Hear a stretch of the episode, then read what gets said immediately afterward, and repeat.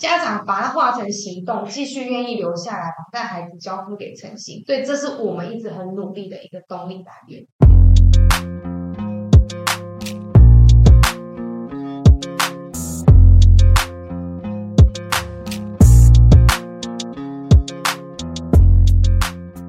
Hello，大家好，欢迎来到小老板的拆弹人生，我是频道主持人尤胖。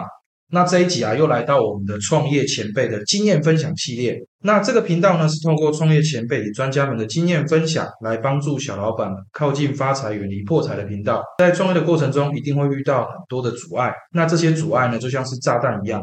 而前辈的经验呢，就像是拆除炸弹的方法一样，希望可以帮助在准备创业或正在创业的小老板们少踩一些坑，少走一些歪路。那今天呢，我邀请到我们的来宾，就是我们台中市诚心托运中心的负责人钟凡琪小姐，我们欢迎她。Hello，各位大家好。那个，其实我跟樊琪，哎不，我就叫她娜娜好了，感觉樊琪好像很陌生。其实我们认识六年了，她就是我小朋友托婴中心的负责人。我先来介绍一下，先介绍一下，不然大家不认识。介绍一下，就是诚心托婴中心呢，它是在二零一六年三月份的时候成立，而这个娜娜，我就叫你娜娜。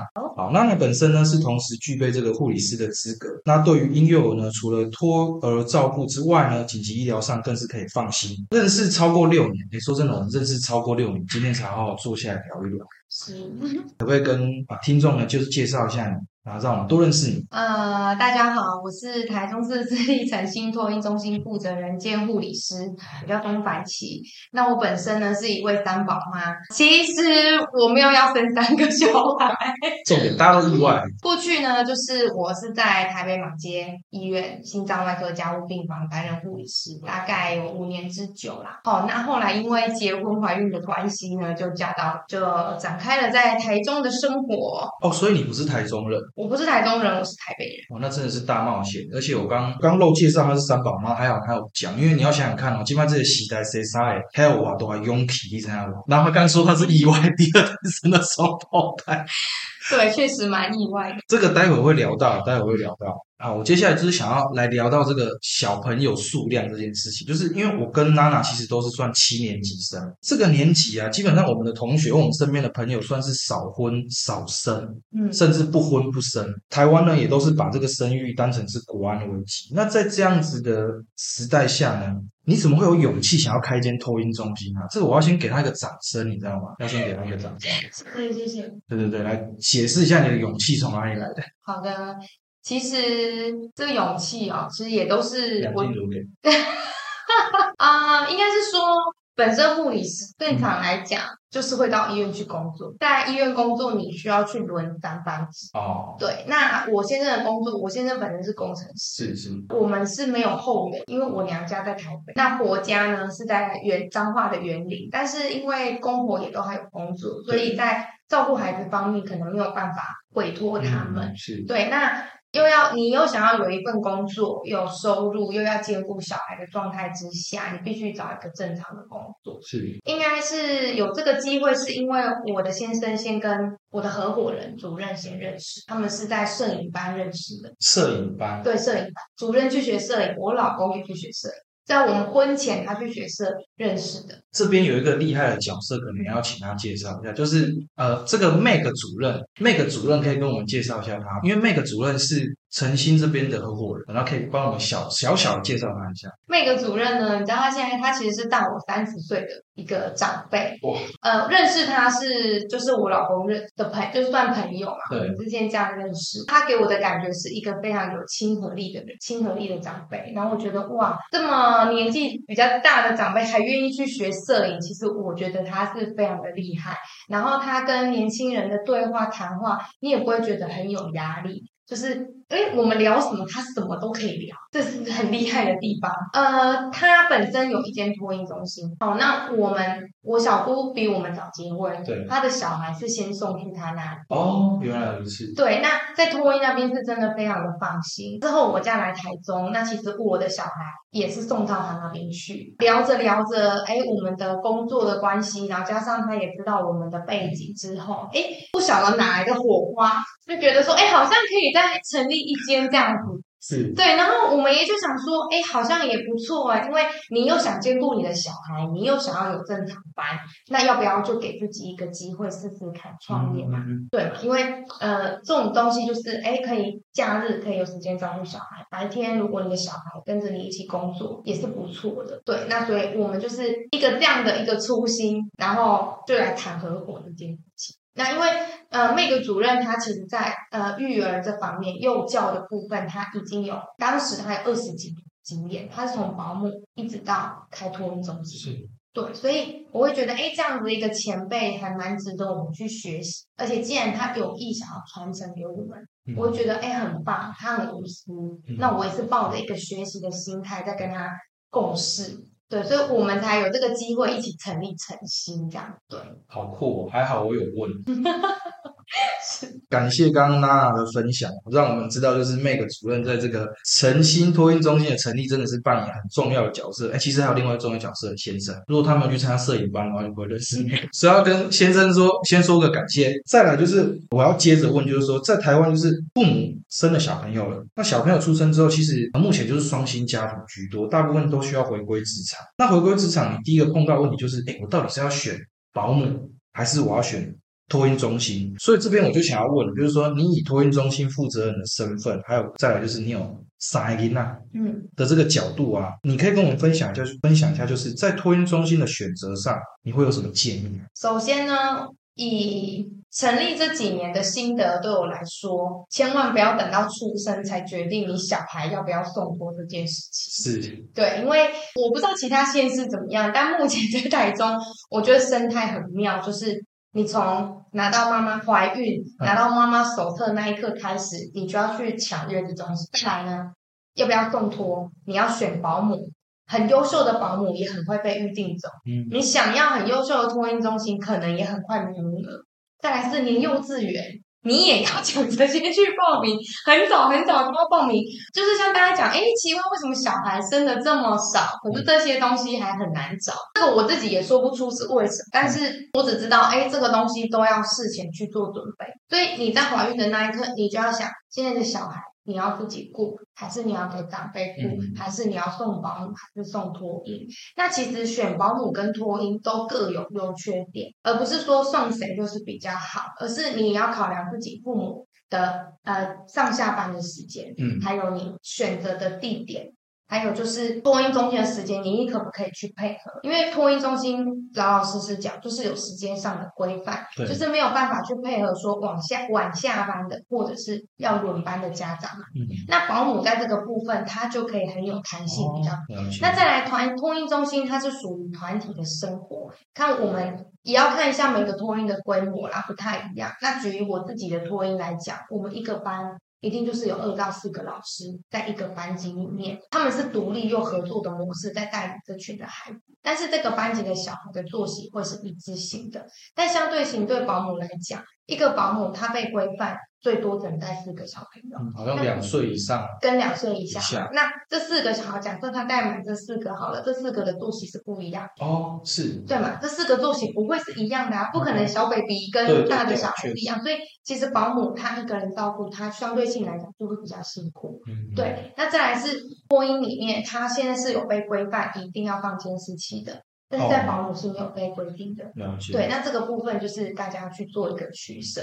那我我相信家长在选择的过程当中，最担心的就是团体生活会带来生病这件事情。这根本就一句对啊，这种很办法避免。你知道每次送小朋友去有没有都来公阿冇开心？你看我狗拢无代志，嘿对哦。啊上去头一天你看感冒，所以说，因为团体生活，呃，相对性保姆，如果以保姆来讲，他的生活是比较单纯，在感冒次数相对性会比较少一些些。那其实孩子在免疫建构完整的情况要七岁，就是小学的时候。七岁，对，所以你会觉得说，哎，怎么小孩上小学好像不会感冒，比较少，嗯是因为他免疫力已经建构完整了。对，那刚出生的小朋友在前六个月是会带着妈妈的抗体一起出来，嗯所以前六个月还有妈妈抗体，但是六个月之后呢，就是要靠靠靠自己这样哈。那当然，如果有喂母奶的妈妈，哎，如果你可以多给，那没有也不要太担心，我们很多补充其他的营养素是是 OK 的。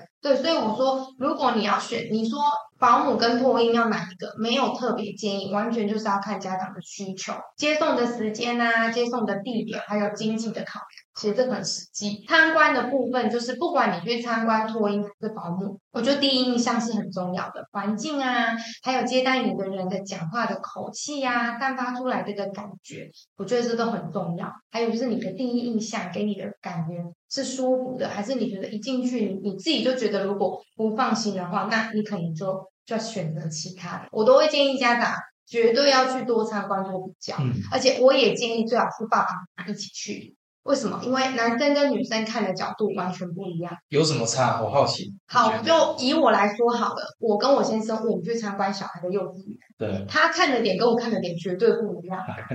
他会看厨房的环境，这是我会，就是你会发现，哎，我们两个在讨论的事情，你会有共鸣啊。嗯，如果今天只有妈妈来看，妈妈回去跟爸爸讲说，我今天看了什么什么，可是爸爸完全对我这个环境是陌生的，对对我这个人不认识，你所讲出来，他只能给你点头，他没有办法给你很多的共鸣。但是如果一起去看的话，他就说，哎，对耶，哦，你有看到这个，然后爸爸可能会想说，他有看到这个。我跟我先生去参观，我才原来知道说，他在意的点是环境、厨房环境的部分。但如果我没有跟他一起去看，其实我就是只有看我自己想知道的，所以我觉得夫妻俩可以一起去看，然后回去有共同的话题去讨论这件事情，就是非常重要。我突然有个感受，就是这个问题可以用在那个经营夫妻关系，就是呃小朋友上幼儿园的时候不吵架，第一个先带另外一半去看，回来的时候才有共同话题可以聊。我你姐人看了了啊，你可以想。对，这是真的，要有共同。很棒的建议，感谢娜娜，就是站在负责人跟妈妈的角度跟我们分享，而且刚刚其实提到几点的建议都非常的具体。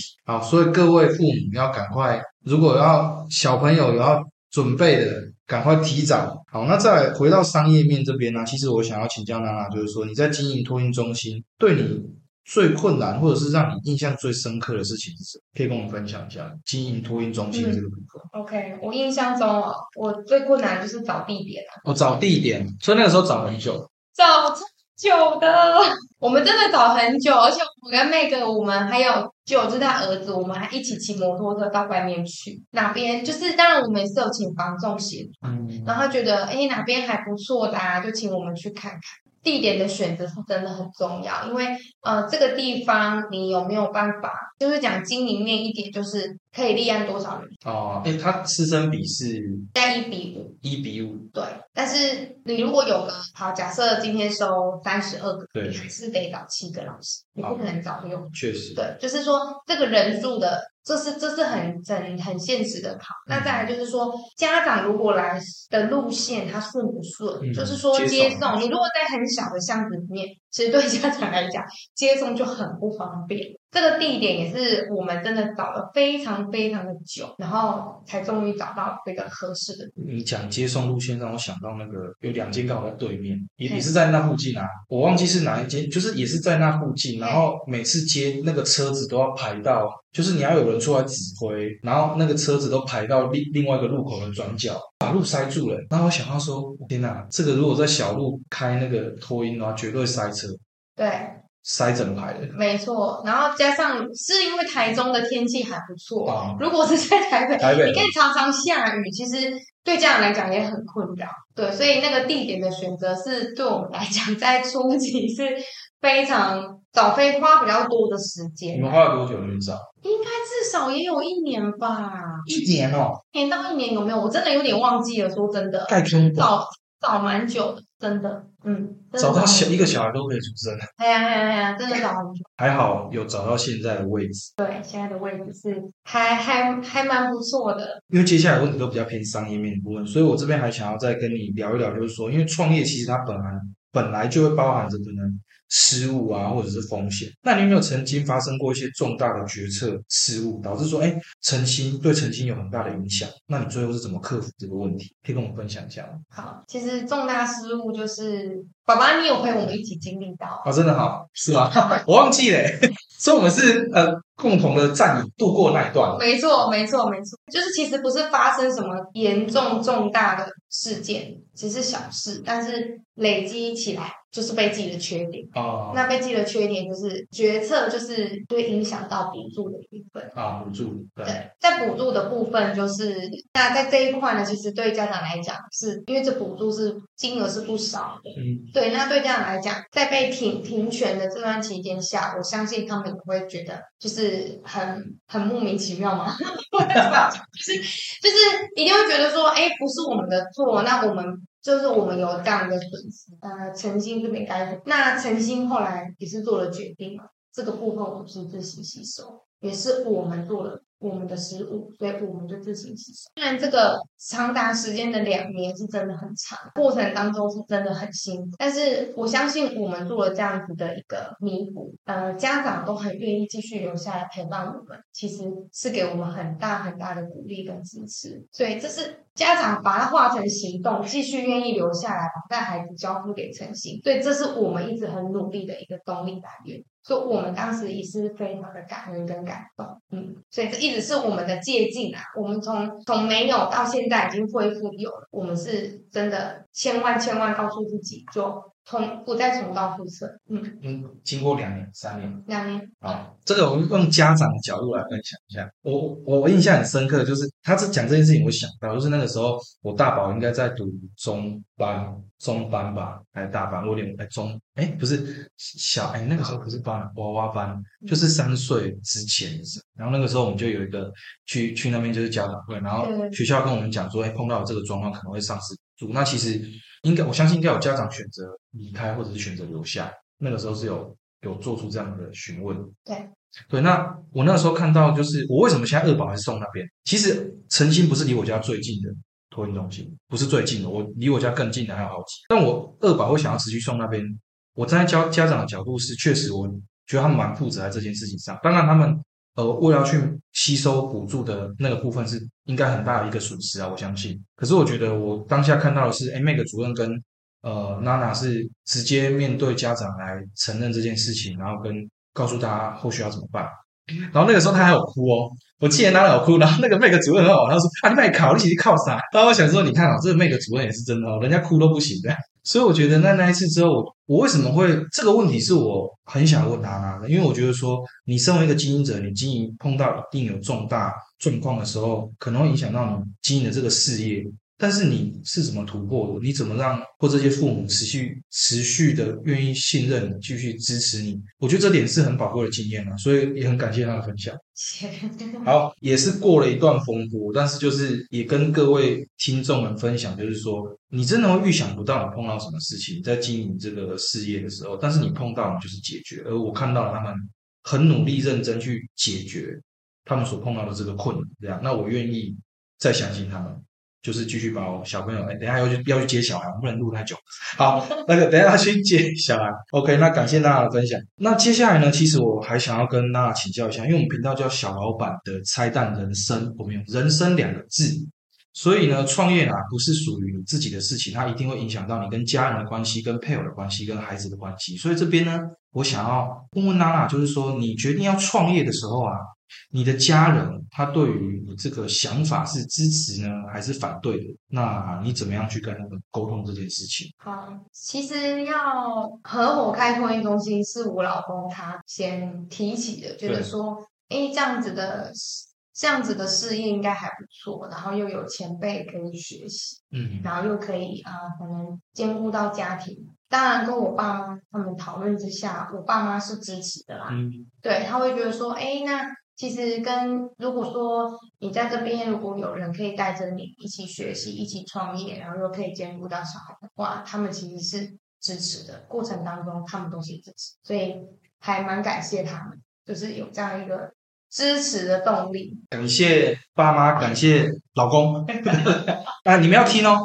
好，再来啊，就是时间分配哈。我我现在再重复跟大家介绍一下他的角色。他是一间托运中心的负责人，他是三个小孩子的妈妈，他是夫妻里面太太的角色。请问一下，你怎么分配你的时间的？嘎姐，嘎姐，嘎姐啊，呵，哎，其实白天就是上班嘛，呃就，是就上班做该做的事情，那下课嘛回去就是接小孩，然后当然主要还是以他们的生理需求为主先去忙。那当然如果说公司有什么事，那就偶尔看一下手机。那先生，因为其实照顾上面就是我跟先生两个，我们一起配合，对，我们一起配合。那其实因为我的老大其实跟老二、老三年纪差比较多，他们相差了，所以说在这个部分的时候，姐姐是可以帮忙的啦。嘿，姐姐是可以协助一起帮忙，可以简单做一些他可以做到的事情。好，对，那所以在时间上分配，其实我们大部分都是以小孩，对啊，那当然越来越大了吼，当然就是。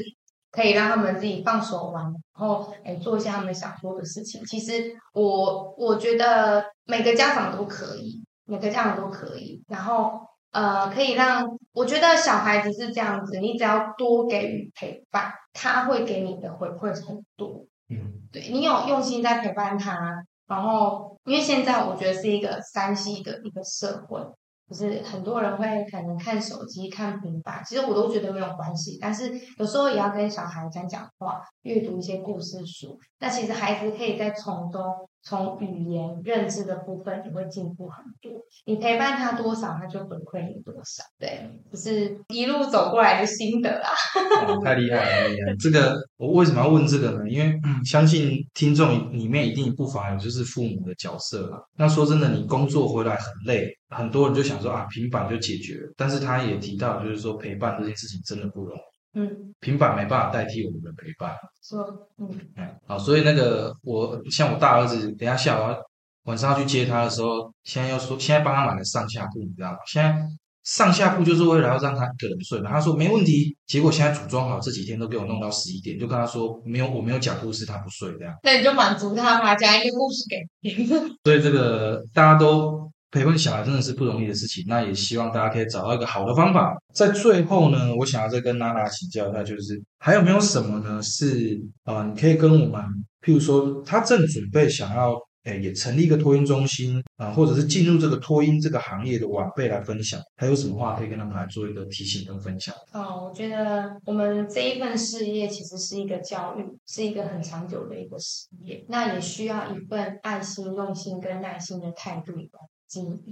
如果只是想要从中贪图利益，我就会奉劝他 从事其他行业。真的，真的，真的，因为因为托婴其实孩子很小，我们照顾的是零到三岁的小朋友，嗯，他们其实就像小树苗一样，我们需要慢慢的培育跟管，所以真的需要花比较多的心力，然后要非常大的耐心跟包容力，因为他们不会讲话，对，他们从开始可能用哭声。然后情绪来表达。那我相信，我相信每个当过父母的，或者是还没当父母的，你看孩子在哭，哭了很久，你一定会失去你的耐心。但相对性来讲，你就要更能够了解说，为什么这个阶段他在哭，所以真的要花比较多的心力在这件事情上。所以，当如果你有想要。